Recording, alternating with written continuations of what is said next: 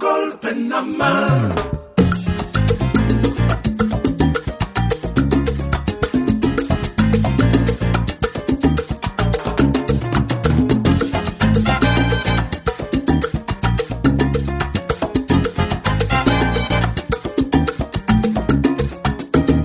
Somos David García y Aitor Padilla, y esto es desde la historia. Muy buenas noches, bienvenidos a Desde la Historia, bienvenidos al quinto programa de la novena temporada. Aquí estamos un mes más en Ripollet Radio, 91.3 FM. Muy buenas, Aitor Padilla. Hola, buenas tardes, buenas noches, David. Sí, tarde noche. Eh, muy bien, sí, estamos aquí ya, eh, quinto. Quinto, Quinto programa, de la sí. novena temporada. Estamos, eh, bueno, viento en popa ya, ¿eh? Viento en popa, ya estamos en el Ecuador, Sí, un poco podría de- decir, ¿no? Encarando, ¿no? Ya un poco esta, Ecuador. esta temporada. Y hoy la verdad que me hace mucha ilusión este programa porque, bueno, vamos a una zona del mundo, podemos decir que no hemos tocado mucho, ¿no? Siempre es eso, siempre se nos llena la boca de decir que, que vamos a sitios raros, sitios poco conocidos. Y había una zona del mundo que nunca habíamos ido, la verdad, y, y hoy por fin ¿no? la vamos a tocar un poquito historiográficamente. Pues sí, vamos a, bueno, a Oceanía. Exacto. Ya veremos de quién vamos a hablar. Y bueno, y también volvemos con el clásico, ¿no? Programa clásico Sí, sí. que bueno tenemos porque tenemos que preparar eh, otros eh, los otros formatos no el formato entrevista encontrar siempre abrimos no el- estos micros para quien quien quiera venir a, a hablar de su libro ¿no? Queda Eh, temporada aún, queda temporada. o queda eh, temporada y hay sitio y sobre todo ideas pues las que queráis pues nos las hacéis llegar Si alguien quiere, bueno, participar en este programa, pues está totalmente abierto. exacto y bueno eh, como siempre recordar que este año tenemos Twitter que estamos ahí la gente nos sigue Va subiendo. poco a poco poco a poco Va subiendo. Y bueno, y ahí, como siempre, pues los colgamos los programas para que los podáis escuchar en cualquier momento, eh, porque siempre acompañan, ¿no? Y ahora que, ahora que ya se puede viajar con más tranquilidad, pues siempre va bien ponerte desde la historia y, e ir disfrutando y aprendiendo, ¿no? Exacto, es nuestro propósito. Y en este programa vamos a ir a, bueno, vamos a decir ya el sitio, Nueva Caledonia, que es un sitio que a lo mejor no nos suena mucho así de primeras, pero bueno, ya hemos dicho que está en, en Oceanía, pertenece a, a un país que sí que está cercano, que es Francia. Y bueno, vamos a tratar un poco qué es lo que pasa en, en esta zona del mundo, pues tan desconocida. No podemos decir si muchas veces he- hemos tocado países de, de América, de Asia, de África, ¿no? Que, Mm. Que bueno, que son muy poco tratados, digamos, a nivel mediático aquí en España.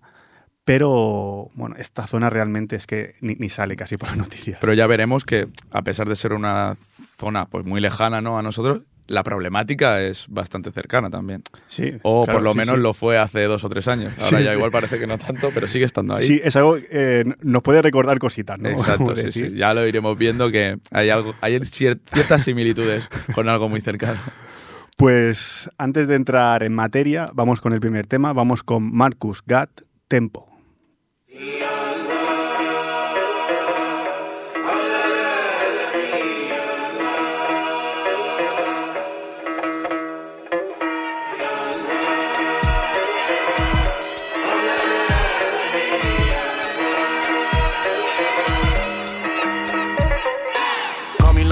Man, a flow lyrically, vocally setting a foot in a new territory.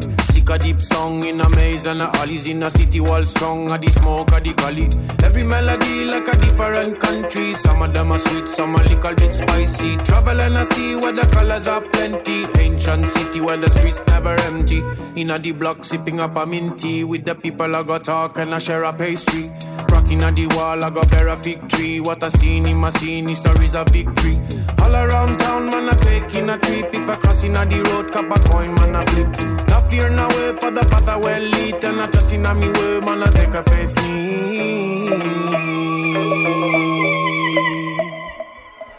Round and around the planet we are go. Getting a the walk, I follow the tempo. Thanks and a praise to the Lord up above. If you drop out of the line, I follow the tempo.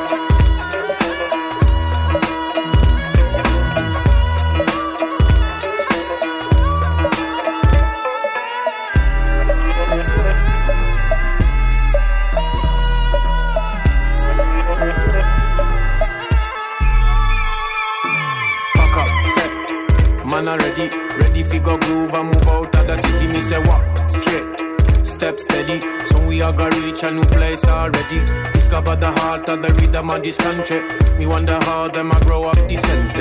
In a me way, say the path get rocky when I come steep a road. When me backpack a heavy, but I soon look. What is this? In other distance, I see a green place, so me rush soon. Fi check this. Down in a valley, there is an oasis. As I reach, fi see what the surprise is. See the people like I'm out of them places. And the shining of the smile on them faces. Make me see the definition of what wealth is. Round and around the planet we are go. Getting on the walk, I follow the tempo.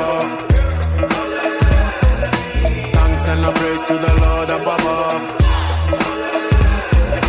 Round and around the planet we are go. So if you drop out of the line, I follow the tempo.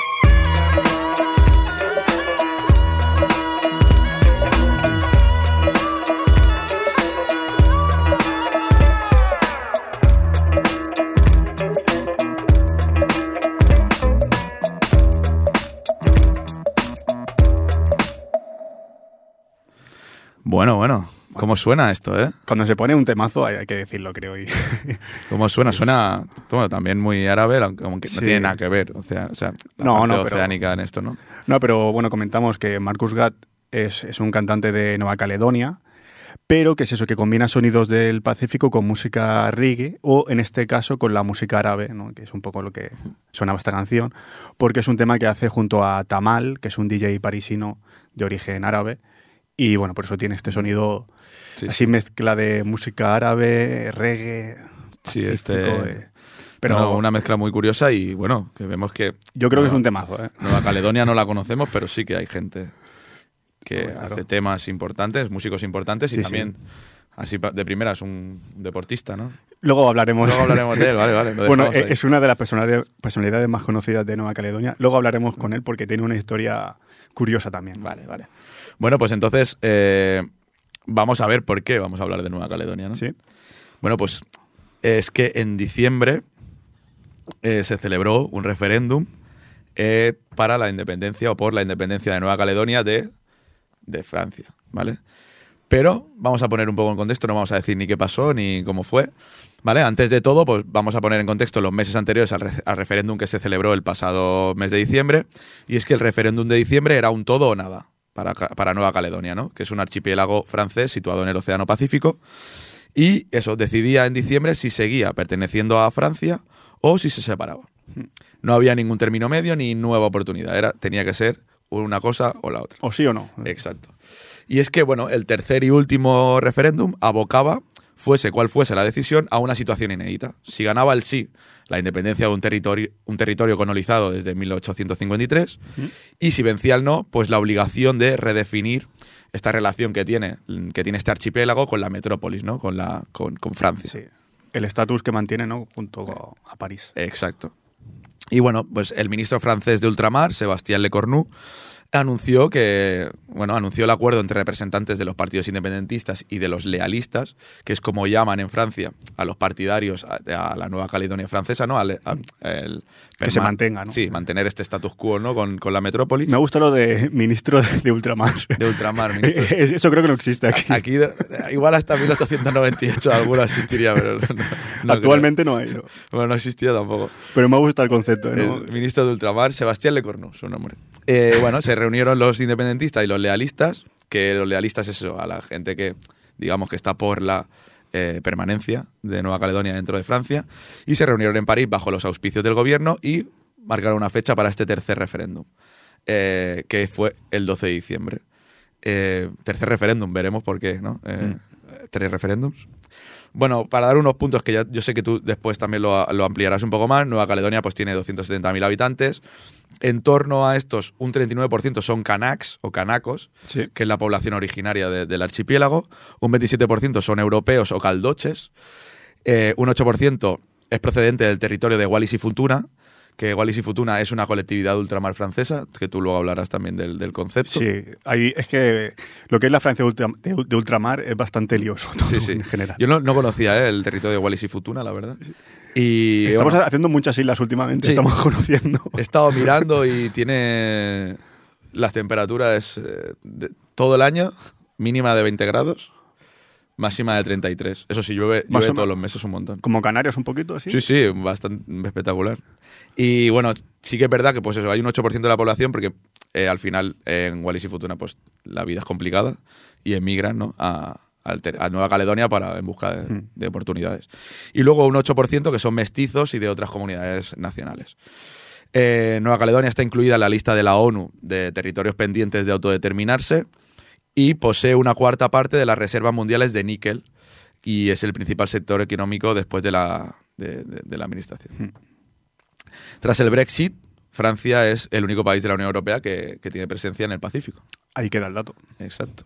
Tras el, bueno, es que el Brexit ha cambiado muchos, muchos escenarios. ¿no? Exacto, sí. sí. Y bueno, eh, se celebró este, este, este referéndum que se, va, que se celebró en diciembre, se va a celebrar eh, tras los de 2018 y 2020. Es decir, O sea- en, en tres años, referéndum más o menos. Exacto. Bueno, tres, cuatro años. Sí, tres, cuatro años, tres referéndum. O sea, era inevitable que se, que se celebrase porque esto lo estipulaban los acuerdos de Numea, que es la capital de Nueva Caledonia, que se adoptaron en 1998, con un calendario, un calendario que incluía tres votaciones.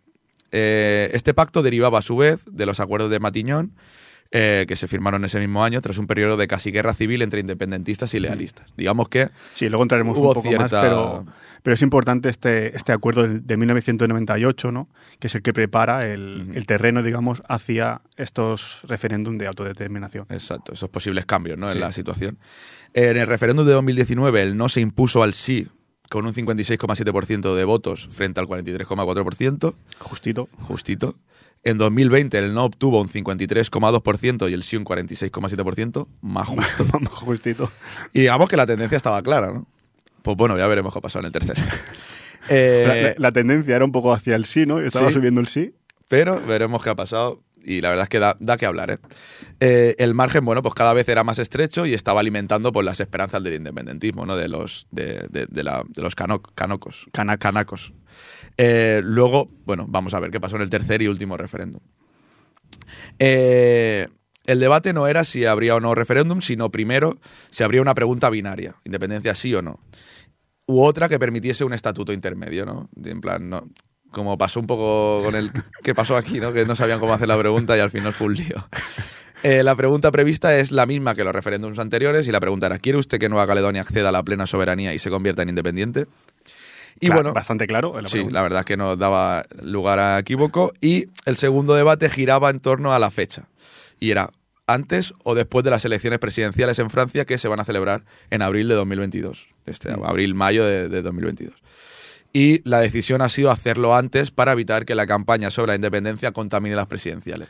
Pues sabemos que también es un tema con bastante presencia ¿no? en, en la Francia continental. Quería decir precisamente esto, que no, no, no sería capaz yo, o sea, sin, sin haberlo leído, de pensar que Nueva Caledonia tiene cierta influencia ¿no? Claro, claro. o sea, en, las, en las elecciones o sea, presidenciales de, de Francia. desconocemos hasta qué punto no pues también puede tener su, su importancia los territorios de ultramar o en este caso la independencia o no de, de Nueva Caledonia. Exacto, yo entiendo que la sociedad francesa en sí debe, te- debe tener como cierto, cierta pertenencia o no, o, considerarlo, tener cierto poder sobre el hecho de tener ¿no? colonias Sí. de ultramar en el siglo Tantas. XXI. Sí, así Y- algo. y, tener tantas porque Debe ser algo como importante y que si perder eso pues puede suponer... es que si el Reino Unido tiene muchas, Francia no sé si tiene más, Mm. pero son muchísimas también. Exacto. Y bueno, pues vemos que sí, que Bueno, es y, algo y- y importante. también Países Bajos Sí. tiene sus cositas. y- y tuvo y tiene ciertos tratados eh, especiales. Pero bueno, vemos que sí, que sí que es importante. o sea, y, y que sea cual sea el resultado de- del referéndum, o cual fue, ¿no? Eh, deberá haber más negociaciones y tras un periodo de transición de dos años, eh, pues otro referéndum. Si gana el sí para ratificar la constitución del nuevo Estado y si gana el no para ratificar la nueva relación entre Francia y, y Nueva Caledonia. Hmm. Y bueno, entonces, ¿qué sucedió en diciembre, no? A ver, ¿Qué a ver. sucedió a finales del año pasado? Explica que estás aquí. Claro, creando el hype, ¿no? Pues sucedió que los habitantes de Nueva Caledonia votaron abrumadoramente en contra de independizarse de Francia, aunque veremos que hay algo diferente respecto a los dos anteriores, unos que eran resultados bastante ajustados, como hemos visto, ¿no? O sea, los dos anteriores eran ajustados, casi subiendo más el sí, y en este último gana el no. Abrumadoramente no. Vale, vale. Y es como, bueno, ¿qué ha pasado? no? Bueno, pues este resultado se produjo mediante un referéndum celebrado el, pa- el- el pasado 12 de diciembre y que fue boicoteado, por decirlo de alguna manera, por los grupos independentistas que querían el, eh, un aplazamiento debido a razones sanitarias. Ahí está el truco, ¿no? Exacto. Digamos que el, sí a la independencia, eh, al contrario de que pudo pasar, por ejemplo, aquí, ¿no? Que el no boicoteó el referéndum, pues aquí el sí boicoteó el referéndum.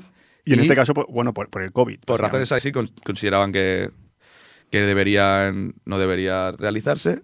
Y han hecho campaña, en lugar de hacer campaña por el sí, han hecho campaña por no, Por no ir. por no ir y no darle pues, eh, la validez que debería tener un referéndum con una participación alta. Y bueno, pues, ¿qué han conseguido? Con el 84% de los votos escrutados, el 96% de los electores se pronunció en contra de separarse de Francia. Que o sea, 96%. ¿eh? es muchísimo. Bueno, podemos decir que el, el boicot funcionó. El sí, el boicot funcionó, pero los resultados son, si cabe, bueno, muy esclarecedores. Sí que es verdad que hay una parte de la población que no ha participado, pero lo han dejado muy claro, ¿no? Y la pregunta era, eh, bueno, la que hemos hablado. Si querían que Nueva Caledonia eh, tuviese la plena soberanía y se, independizase. Eh, bueno, tras estos resultados, el presidente francés, Emmanuel Macron, dijo, los caledonios han, han optado por seguir siendo franceses y lo han decidido libremente. Blanco y en botella. Bueno, claro, o sea, al final 96% ha dicho que no. Entonces, Discurso perfecto para él. Le, le viene que ni pintado. Eso. Vale, perfecto. Pues luego al final veremos. O sea, yo Al final quiero hacer como una pregunta y vamos a ver si... ¿Qué opina? ¿Qué opinas tú también? Sí. Eh, no obstante, ya podemos ver que respecto a los años anteriores, bueno, algo ha ocurrido, ¿no? La consulta registró una disminución en la participación ciudadana de más de 30 puntos, que es mucho. Y si, compar- si- si- si comparándolo con los dos eh, referéndums 30 anteriores. puntos menos. Sí, Vale. es bastante. Eh, las primeras interpretaciones apuntan a que la disminución se debe al boicot al que llamaron los grupos independentistas, que rechazan reconocer el resultado de la votación y han amenazado con apelar a Naciones Unidas para que lo cancelen. Y eh, la administración de Macron señaló que la caída de participación de este tercer referéndum no debe cuestionar el pronunciamiento, pero apeló a tener en cuenta todas las consultas y constatar si la población está fuertemente dividida o no. Digamos que han dicho, bueno, el resultado me va bien, claro, exacto. pero a ver qué pasa. No, pero por lo que dejamos aquí entrever, va a, haber aún tema. con- sí, yo creo que no se puede quedar Caledonia. ahí porque Va a haber tema cuando quieren llevarla a las Naciones Unidas. puede ser eh, una estrategia también de alargar un poco más el proceso, viendo que la tendencia, Sí, ¿no? sí, sí. Ahí, bueno, ya entrarían bastantes, bastantes cositas, pero tiene pinta de que esto se puede alargar a un, un tiempo. Exacto. Yo veo, no, ya hemos apuntado antes que los lealistas obtuvieron las victorias en los dos referéndums anteriores, pero por muy, muy cerca, ¿no? De- del, de- del 50-50. Y bueno, el, el- est- este tercer referéndum pues también va a suponer el fin del acuerdo de Numea, ¿no? Porque al final ese, acuerdo que se firmó el 5 de mayo del 98 otorgó al territorio una amplia autonomía y este pacto pues estableció consultas para transferir ciertas competencias de Francia a Nueva Caledonia, a excepción de la defensa, la seguridad, la justicia y, y la moneda. Y según establecía el texto, si la respuesta sigue, eh, que cito textualmente, si la respuesta sigue siendo negativa, Que es, tras- co- que es como ha sido. Exacto, tras los tres referéndums, los socios políticos se reunirán para examinar la situación así creada. Y es que estos referéndums pactados tenían como objetivo resolver las tensiones entre los nativos canacos que buscan la independencia y aquellos que quieren que el territorio siga siendo parte de Francia. ¿Vale? Entonces, eso, se tienen que reunir ahora, después de estos tres referéndums que han sido negativos, digamos, en cuanto a la independencia, y pues se supone que tendrán que negociar otra vez entre Francia y Nueva Exacto. Caledonia su relación. Eso, y- eso siempre y cuando los independentistas canacos pues no quieran eh, hacer otro referéndum o decir, como bien has dicho, ¿no? apelar a las Naciones Unidas y que se celebre otro en unas condiciones, eh, según dicen ellos, pues más favorables y con mejores condiciones sanitarias, e- etcétera. Claro. O a lo mejor lo que dice que es una estrategia. Claro, es que puede ser las dos cosas, ¿no? Y, es- y lo- como bien apuntan, ¿no? El- en el texto ya decía eso, que el, el proceso no termina solo con el referéndum, sino que ahora, pues los independentistas y los, y los independentistas y los lealistas tienen 18 meses para negociar un nuevo estatus para el territorio y sus instituciones dentro de Francia. Eh, mientras que, bueno, evidentemente los lealistas que han ganado los referéndums quieren que el proceso se abra de forma inmediata. Los independentistas prefieren esperar a las elecciones presidenciales del próximo abril en Francia. Aunque yo no sé cómo estarán los sondeos ahora mismo en Francia, pero no sé si el resultado puede favorecerles, porque en Francia que siempre se habla, ¿no? De la posible entrada del, De la eh, ultraderecha. De la ultraderecha. Si, ¿Qué, en- con- si entra- qué consideración tendrá la ultraderecha con los territorios de ultramar? ¿no?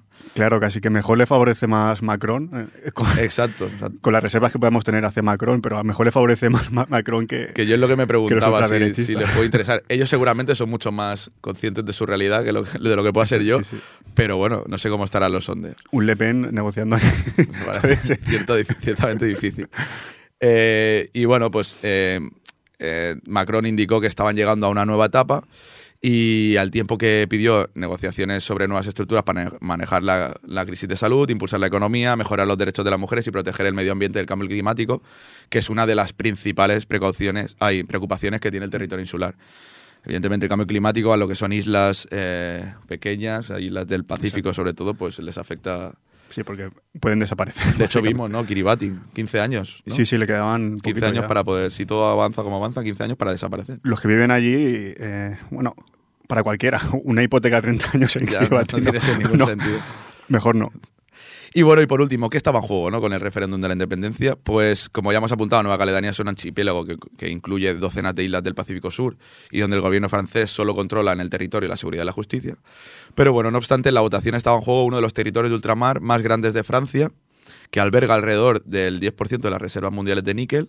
Que, se que- que ¿Para qué se utiliza el níquel? Pues para fabricación de acero inoxidable, baterías y teléfonos móviles. Obviamente siempre tiene que haber un componente Exacto. económico porque la economía explica muchas de las cosas que suceden Sí, en el mundo. Para, que mantienen Nueva Caledonia ¿no? dentro de Francia. Exactamente, o sea, tiene que haber algo, si no, Exacto. si, si no, no habrían tantos esfuerzos ni sería tan importante en la política francesa. Eh, es que está ahí, el- es principalmente clave y ahora veremos que también hay un cierto componente geopolítico.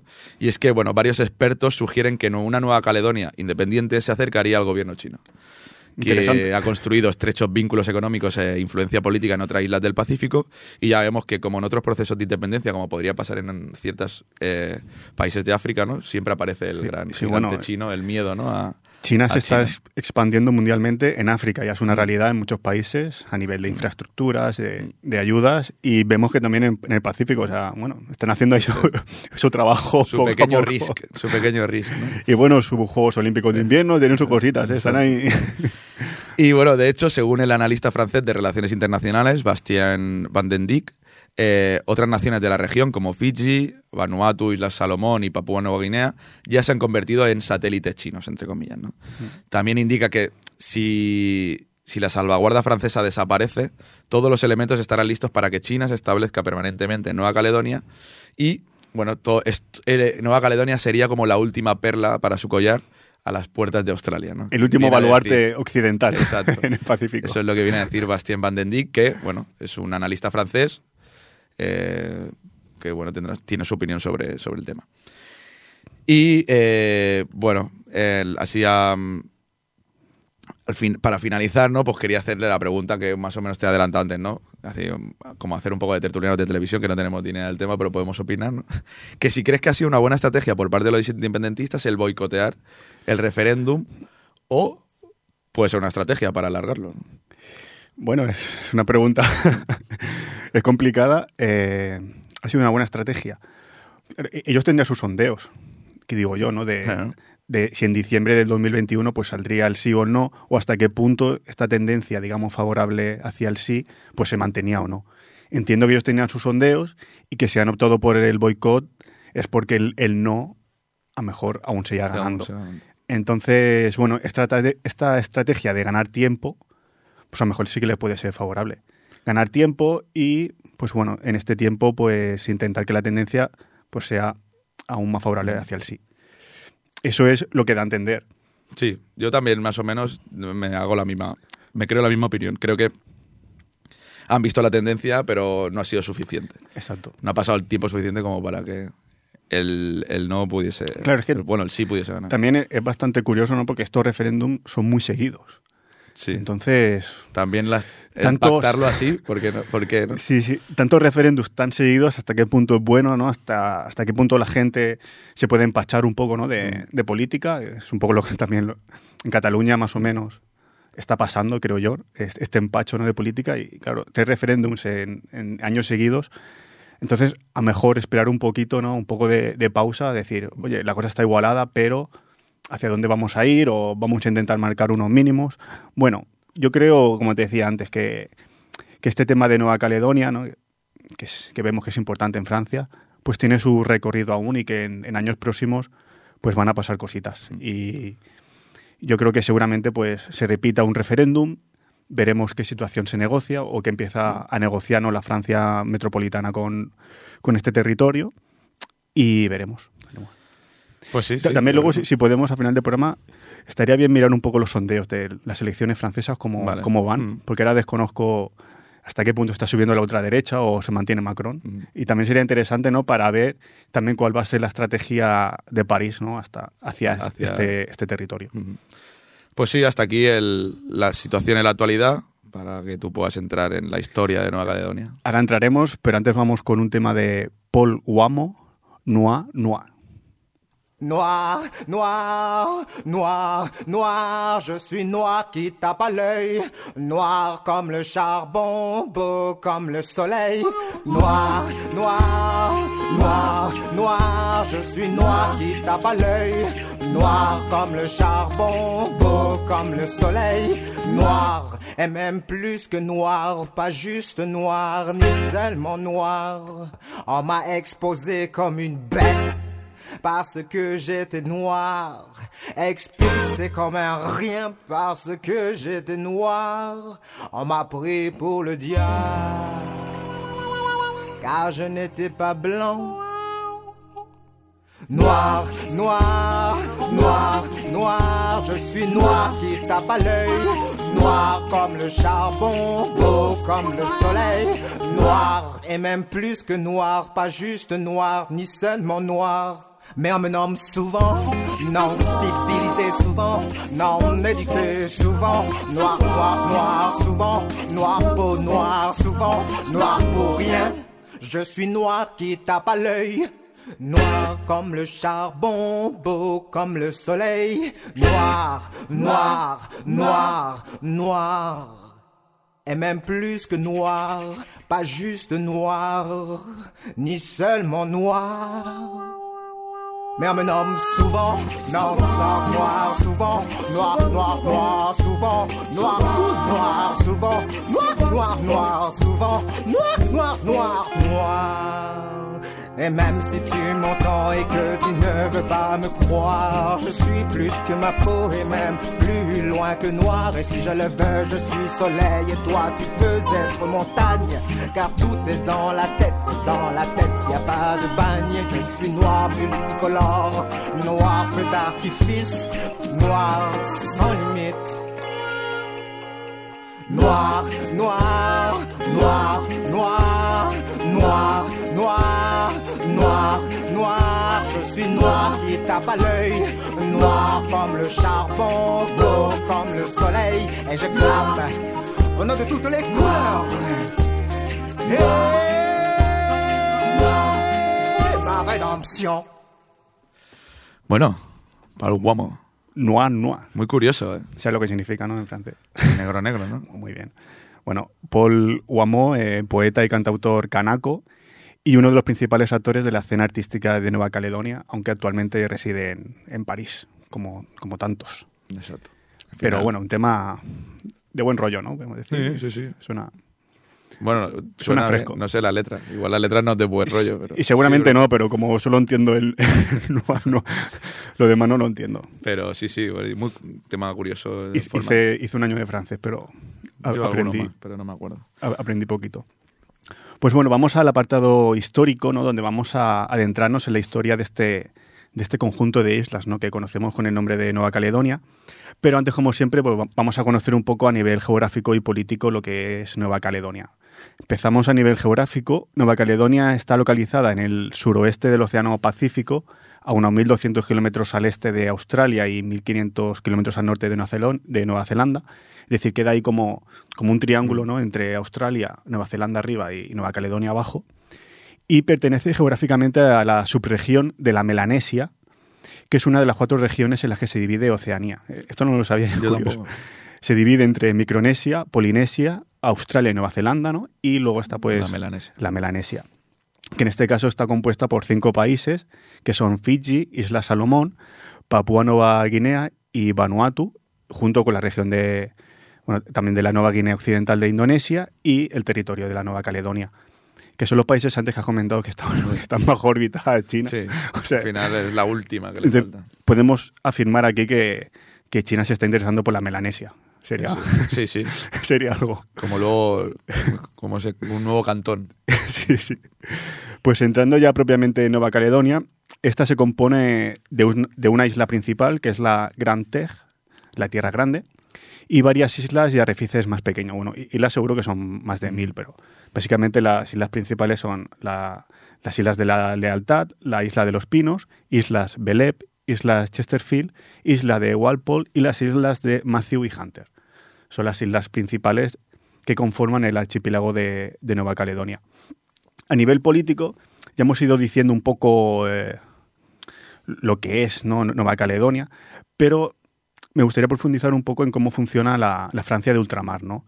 que comprende los territorios de la República Francesa, ¿no? que pertenecen a la República Francesa y que están alejados de la Francia metropolitana o Francia continental, que es la que está situada pues, en el continente europeo. Estos territorios de ultramar se dividen en dos. Uno, los departamentos y regiones de ultramar, que se conocen como DROM, y las colectividades de, de ultramar, que es el COM.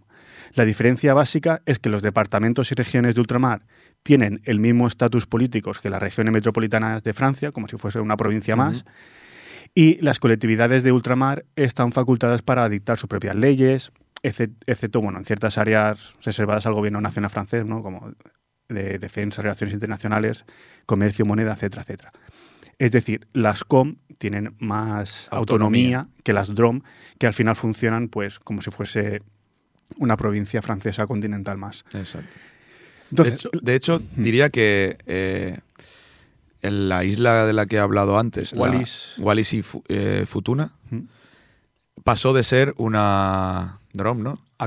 o sea, no, al, revés, de, ah. de colectividad a, DROM o al revés, sí. Digamos que ha perdido el estatus este, entiendo que porque supongo que al cabo de de perder un poco. Si estaba perdiendo a mucha población, al final estaba perdiendo fuerza. ¿no? Sí, lo buscamos también. Sí, no, no, sí, lo, tengo.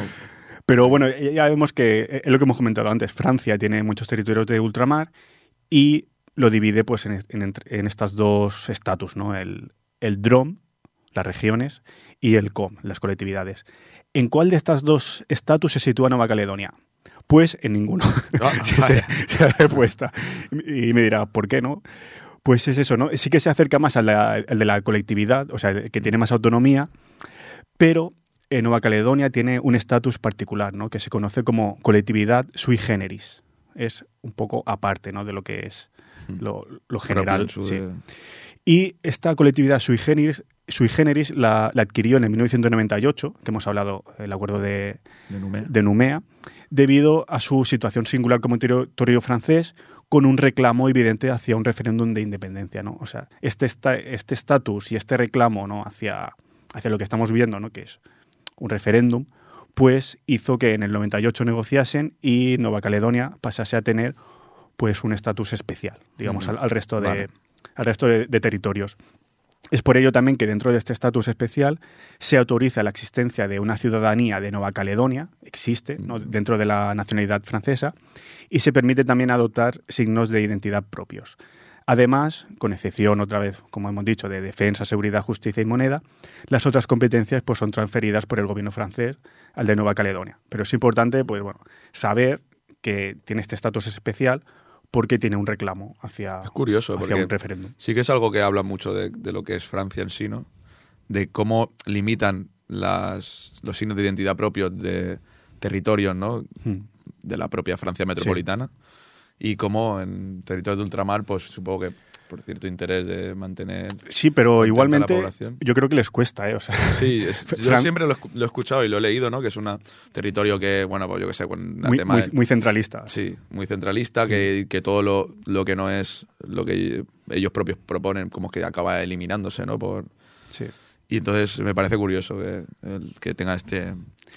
Sí, pero ya te digo, o sea, posibilidad. les ha costado a Nueva Caledonia. O Sí, sea, sí. o sea, No, tampoco no algo- sido fácil, no, evidentemente. no- no es fácil, venga, tener esto. Mm. O sea, es, es un estado, bueno, por, por la propia historia de Francia, ¿no? Su constitución histórica, etcétera, pues es un, es un estado muy centralista, ¿no? Mm. Entonces, todo lo que es lengua, nacionalidades, pues es algo que intenta no restringir, ¿no? Pero que lo limitan a lo que es la... eh, la el uso de casa, ¿no? la nación francesa en sí, ¿no? Eh, entonces, bueno, hasta aquí ya hemos intentado explicar un poco el panorama, el panorama geográfico y político de la actual Nueva Caledonia, pero ¿qué podemos decir de su historia? Así entrando un poco a nivel general, son islas que estaban habitadas desde el, el año 5000 a.C.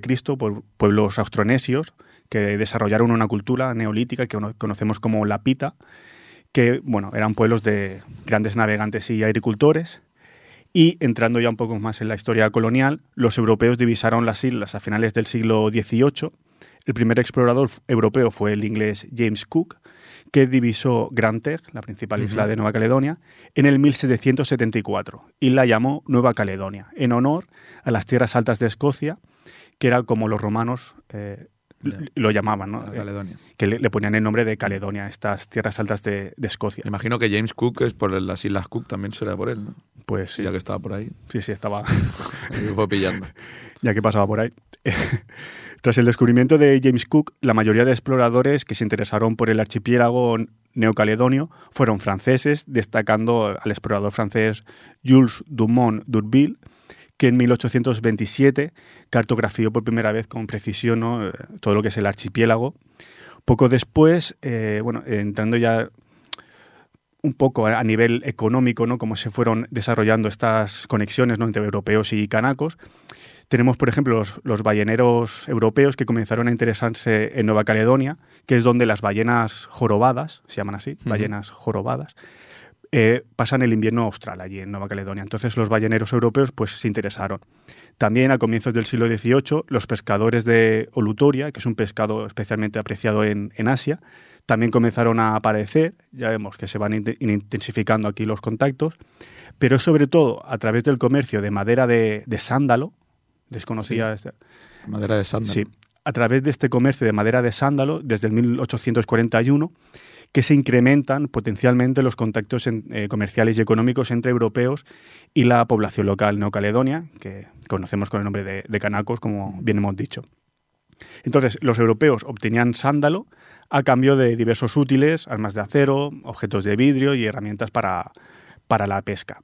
Dentro de este contexto de, de intercambio comercial, obviamente, eh, pues empiezan a aparecer colonos ingleses, misiones anglicanas y poco después también misiones, misiones católicas de procedencia francesa. No podía ser. Y aquí empieza otra vez el afán colonizador del Reino Unido y Francia. Están en todas.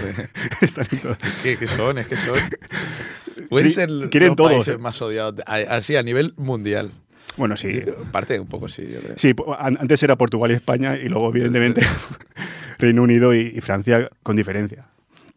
Eh, claro, tanto Reino Unido como Francia veían en este territorio pues otro tablero ¿no? en el que debían de enfrentarse. ¿Cómo no? Al, igual que en América y África. Dijeron, ¿por qué no? Otra vez, sí, total. Por una parte, Francia buscaba un entorno de clima más benigno ¿no? que la Guayana, que ya explicamos en su momento, Sí. la Guayana francesa, para instalar una colonia penitenciaria. O sea, lo que querían era hacer hacer una Claro. cárcel. Y Nueva Caledonia pues les pareció un lugar bastante adecuado. Buen clima, eh, se- se está Sí. bien. Más lejos posible. No, no creo que se escapen nadando. eh, bueno.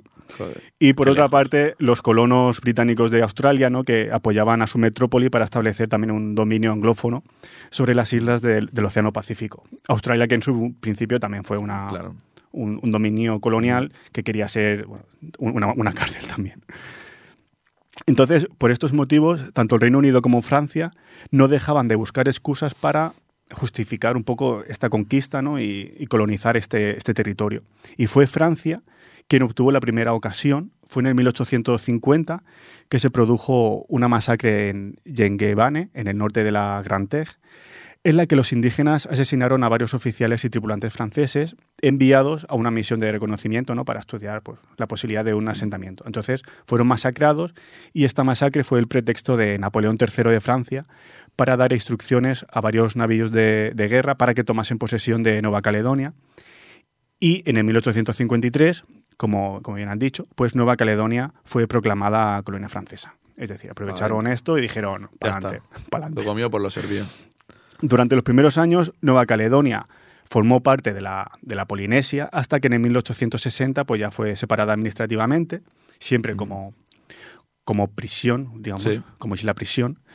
Y, por ejemplo, tras la revolución de la Comuna de París en el, en el 1871 y la revuelta argelina, pues la colonia fue poblada por población reclusa o exiliados y no fue hasta que se descubrieron estos yacimientos de níquel, que también hemos hecho referencia, que la población civil francesa europea, podemos decir, se interesó por la isla, siendo junto a Argelia la única colonia que fue activamente colonizada por la población francesa civil, e igualando en número a la población autóctona. Antes, hemos visto que entre canacos y, y caldoches, que serían los... los- La, la más la- la, la- inmensa sí. mayoría. pues vemos que eso que es, que fue igualando ¿no? Eh, esta población autóctona. En cuanto a esta población indígena, eh, los canacos, comentar también que desde el inicio de la colonización francesa se creó la institución del indigenado, ya suena mal, Sí, bastante. que eran reservas para los indígenas organizadas a partir de las tribus y de las cuales no podían salir. Es decir, bueno, un, un sistema totalmente deleznable sería la Un palabra. ¿no? Digamos. Sí, más. que Más apartheid, sí. Y en este caso, pues quería hablar de una de las personalidades más famosas de Nueva Caledonia, que es el gran Cristian Carembé. Sí, sí. Eh, Carambé. ídolo de la, de la séptima, del Madrid. Fue importante. Ayer lo comentaba con mi hermano, que, que es, que es merengue y, y que vivió intensamente la séptima. Fue importante las semis contra el Borussia Dortmund, Ujú. Cristian Carembé. Cristian Carembé nació en Nueva Caledonia y tiene una relación, bueno, eh, él es canaco, se siente canaco y no francés, pero obviamente pues participó ¿no? en, en la bueno Sí, por la eh, selección eh, la, francesa. la selección francesa ganó el mundial de 98 claro en ese momento aún no existía la, la selección de Nueva Caledonia a partir del 2004 la FIFA sí que la aceptó pero en ese momento pues Cristian Canembe pese a nacer en, en Nueva Caledonia y sentirse plenamente canaco y ser independentista canaco pues eh, participó con, con No Francia sabía que tenía también ese estatus tan Sí. claro. de hecho eh, se negó siempre a cantar la marsellesa Ajá. el himno nacional, nunca lo cantó. Y bueno, siempre dijo eso, que se sentía neocaledonio y no francés y que no entendía por qué el archipiélago pues, no era un país independiente. Aún así, sí que le agradecía a Francia pues, haber sido una vitrina en la cual demostrar eh, su- Mm. sus, conocim- bueno, sus habilidades futbolísticas. Obviamente ganó un mundial, Sí, sí, nada sí. más y nada menos. Pero hay que comentar al respecto de Cristian Carembé que su abuelo, su bisabuelo, perdón, Willy Carembé, fue parte de una exposición en el Jardín de Aclimatación, un zoológico de París, Hostia. que incluía personas provenien- provenientes de colonias europeas en todo el mundo y que tuvo lugar en el 1931. Madre O sea, mía. el bisabuelo de Carembé En un fue museo. expuesto en, si un en- un zoológico de París como si fuese un animal. Eh, Al es- final eso crea un, es- crea un, claro, un sentimiento bastante es, claro. es muy duro. O sea, yo Sí. en- entiendo que Carembé demasiado hizo jugando ¿no? con la Sí, selección sí, francesa. Sí, sí, me parece increíble. Pero bueno, aún así sí que mantuvo siempre esta postura de que él, de que él no se sentía francés, pero se entiende, ¿no? Un poco eh, con lo que pasó con, con Sí, su bisabuelo, creo que es. Y bueno, explica un poco pues esto que quería decir, ¿no? Del indigenado y de cómo trataban a esta población, ¿no? Eh, y como digo, no solo de, del Pacífico, de África, siempre hacían zoológicos y... Bueno, es realmente repulsivo. Continuando en la historia de Nueva, de Caledonia, durante la Segunda Guerra Mundial este archipiélago se unió a la Francia libre y se convirtió en una base para los estadounidenses durante sus campañas militares en, en el Pacífico. Una vez finalizó el conflicto, los canacos esperaban beneficiarse del movimiento de descolonización para liberarse del dominio francés. De hecho, en el 46 el código del indigenato fue suprimido y los indígenas obtuvieron la ciudadanía francesa, eh, aunque no obtuvieron completamente el derecho al voto hasta el 57. Pero bueno, poco a poco fueron ganando derechos Sí.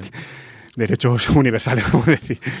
Eh, Nueva Caledonia también en este 57 adquirió el estatuto de territorio de ultramar francés, pero la aparición de países independientes como Samoa, Fiji o Tonga, junto con el rechazo que sentía la población de, Nueva Caledonia hacia el centralismo eh, francés de París, motivó el nacimiento de una corriente independentista.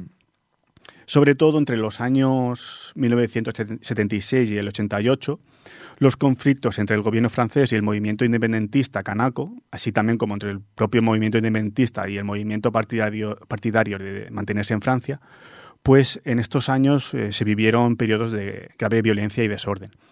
En el 83, un estatuto de autonomía ampliado para el territorio proponía un periodo de transición de cinco años y un referéndum en el 89, pero en el 84 el independentismo canaco, que estaba agrupado en torno al Frente Canaco y Socialista de Liberación Nacional, el FLNKS, formó un gobierno provisional y llegó a declarar una independencia que nunca sería efectiva en junio del 85. Esto también nos suena un poco.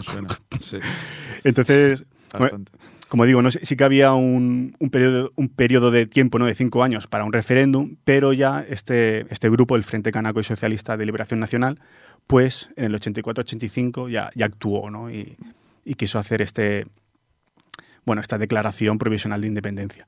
El gobierno francés respondió declarando el estado de emergencia, pero todo, todos los episodios de violencia, ¿no? bloqueos de carretera, tiroteos y destrucción de propiedades, fue escalando un poco hasta llegar al, al marzo del 88, fecha importante, cuando militantes independentistas de la isla de Eubea mataron a cuatro gendarmes y tomaron 27 rehenes en una cueva en víspera, como ahora, de las elecciones presidenciales de, Francia.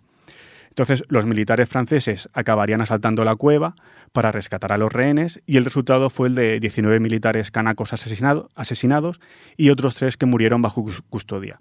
Por su parte, dos soldados franceses también murieron durante el, el asalto. Entonces, aquí este episodio que fue tan chocante ¿no? para Nueva Caledonia y también para la población francesa, porque al final, bueno, fue un episodio muy, muy sangrante.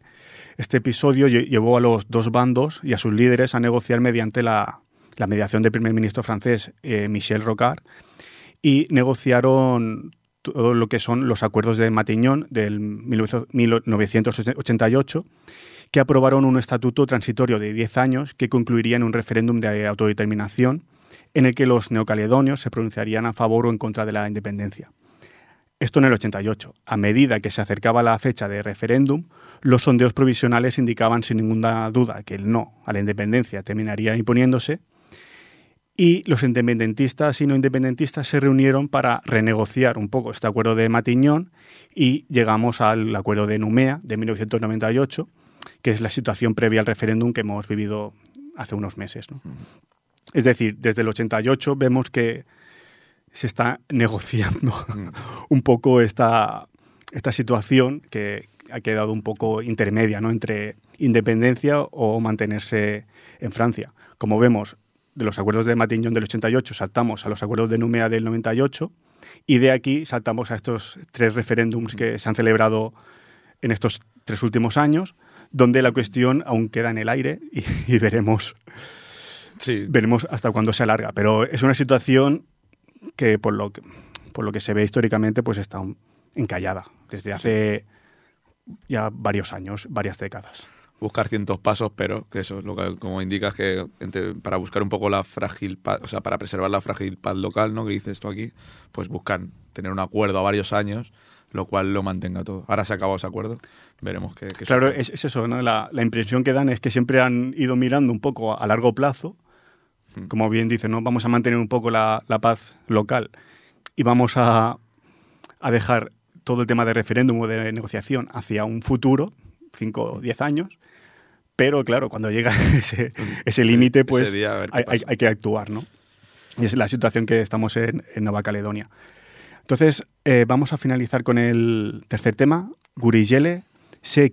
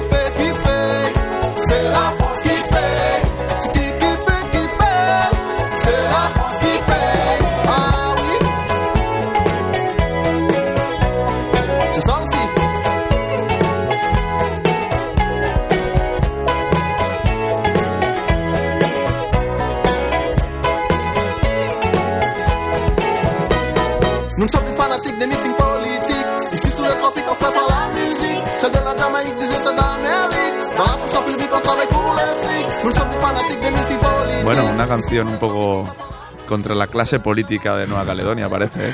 Y dicen, ¿quién paga toda esta gente? Paga Francia. Paga Francia, sí, sí. Se kikipe, kipe, Buen- se la franquipe. Buen resumen del programa, ¿no? Sí, la verdad que sí. Buena manera de acabar, ¿no? Con Gurechele. Grupo de música tradicional kanaka, ¿no? Y uno de los máximos exponentes tanto en Nueva Caledonia como en varias islas del, del Pacífico y que sí que tiene este sonido. pues, Ya tiene este sonido Muy- más, más de. Muy de mar, ¿no? Sí, muy de playa paradisíaca. sí, sí. Y bueno, pues para despedirnos, pues como siempre, damos las gracias a ripollerradio.cat, bueno, Ripollet Radio FM, 91.3 FM, ripollerradio.cat, donde nos podéis escuchar cuando queráis en directo y también están los programas ahí colgados. En Twitter y en, Y en y en Twitter, y en-. Bueno, pues eso, buenas, muchas gracias a todos y nos vemos el mes que viene. Buenas noches.